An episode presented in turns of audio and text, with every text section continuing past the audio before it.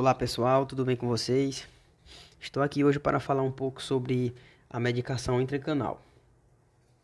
O objetivo do nosso podcast de hoje é falar sobre o que é a medicação intracanal, quando utilizar, quais os objetivos da medicação dentro do canal radicular, quais os tipos de medicamento e como aplicar essa medicação dentro do canal, a depender do medicamento que vai ser utilizado. Então, o que é a medicação intracanal?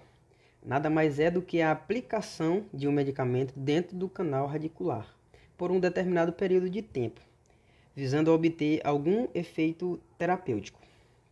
Ela também vai ajudar a secar um canal persistentemente úmido.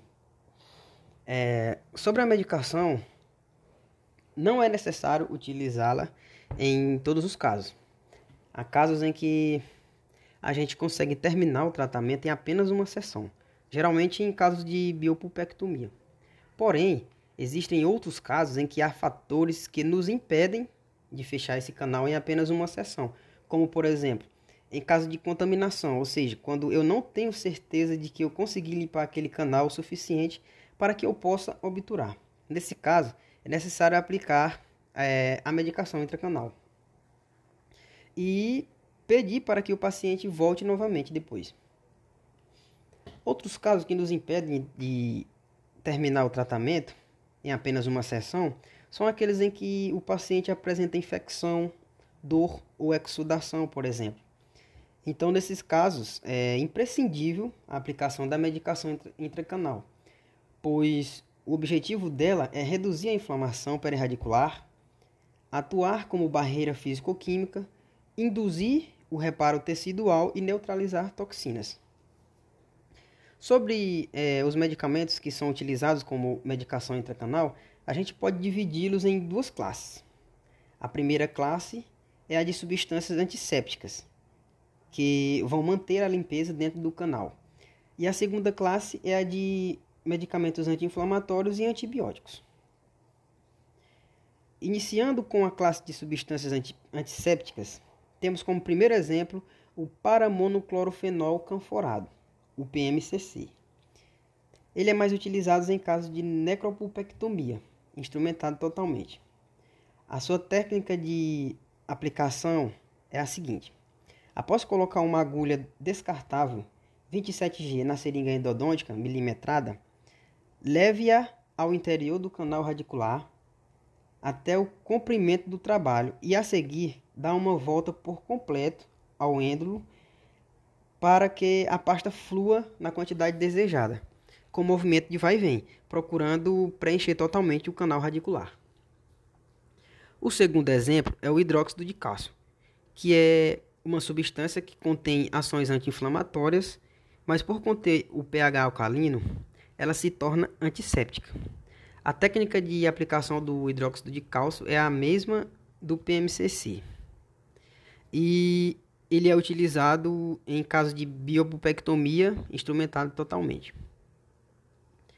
O terceiro exemplo que temos é o tricresol formalina ou formocresol. Ele é utilizado em caso de necropulpectomia, não instrumentado totalmente. Ele atua diretamente nas bactérias, mumificando-as com o formol e matando com o cresol. O modo de aplicação do, do tricresol é pingando uma gota numa bolinha de algodão que caiba na câmara pulpar.